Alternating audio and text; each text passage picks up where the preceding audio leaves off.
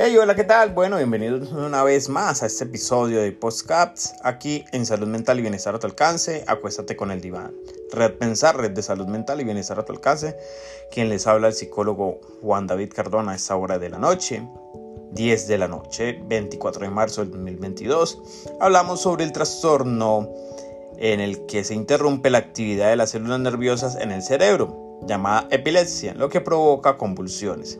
La epilepsia puede ocurrir como un resultado de un trastorno genético o una lesión cerebral adquirida, como un traumatismo o un derrame cerebral. Vamos a hablar un poquito acerca de los síntomas requiere un diagnóstico totalmente médico. Durante una convulsión, una persona experimenta comportamientos, síntomas y sensaciones anormales, incluso la pérdida del conocimiento. Hay pocos síntomas entre convulsiones. Las personas pueden sufrir desmayos o fatiga, eh, contracciones totalmente musculares rítmicas o espasmos musculares, aura o hormigueo, convulsiones, amnesia, ansiedad, depresión, dolor de cabeza, parálisis temporal después de una convulsión o somnolencia. Vamos a mirar cómo se manifiesta la epilepsia. Mediante crisis epilépticas que pueden tomar varias formas. Pueden aparecer como convulsiones caracterizadas por la actividad desordenada de los brazos y piernas acompañada por lo general de mordedura de lengua y emisión de orina en muchas ocasiones. Estamos hablando de estos temas porque estamos en el mes púrpura, el mes de la epilepsia. Hay que derribar totalmente esos estigmas sociales que hoy en día todavía se abarcan. Así que vamos a mirar qué es el día púrpura y a explicarles un poquito más.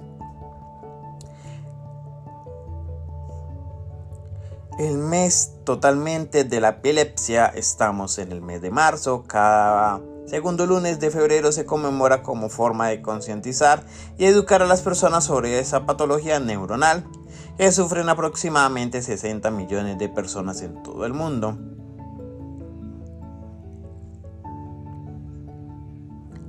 La Fundación Liga Central contra la Epilepsia te invita y invita a todas las personas que el Día Internacional de la Epilepsia se celebra el 8 de febrero. Pero porque estamos en el mes púrpura. Miremos qué dice la Organización Mundial de la Salud. Para eso nos metemos a la página de la Organización Mundial de la Salud entonces dice lo siguiente. El Día Internacional de la Epilepsia 2022, eh, aproximadamente 60 millones de personas en todo el mundo del planeta se puede dar de distintos tipos.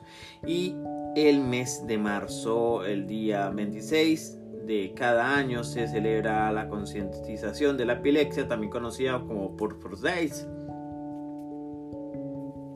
Existen diferentes comunidades que luchan por la concientización de la epilepsia. El Día Mundial para la Concientización de la Epilepsia es una conmemoración para concientizar a la sociedad sobre la epilepsia en todo el mundo. Durante esa fecha la gente se anima a llevar ropa de color púrpura o un lazo púrpura con el objetivo de informar y concientizar a la población sobre la precaución que hay que tomar ante un ataque epiléptico. Existen más de 50 millones y 60 millones de personas en todo alrededor del mundo con epilepsia que deben hacer frente a un grave estigma social derivado del desconocimiento. No es una enfermedad psiquiátrica o mental, sino que es una patología neurológica que ocasiona un problema físico derivado de un funcionamiento anormal esporádico de algunas neuronas. En ocasiones la epilepsia se identifica equivocadamente como una enfermedad mental o como una discapacidad.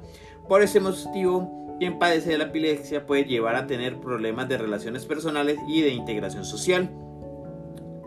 Es necesario que la sociedad comprenda en qué consiste totalmente la epilepsia y aprenda a tratar a aquellos que la padecen sin ningún tipo de discriminación.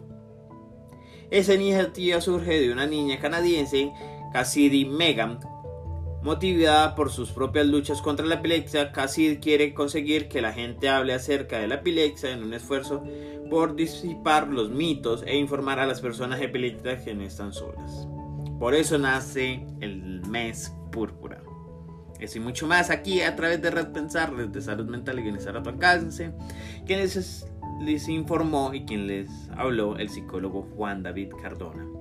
Así que síguenos en redes sociales como arroba psicólogo Juan David Cardona, Facebook, Instagram, YouTube y como en arroba Red Pensar, Red Piso Pensar en Twitter y TikTok. Así que los esperamos a todos.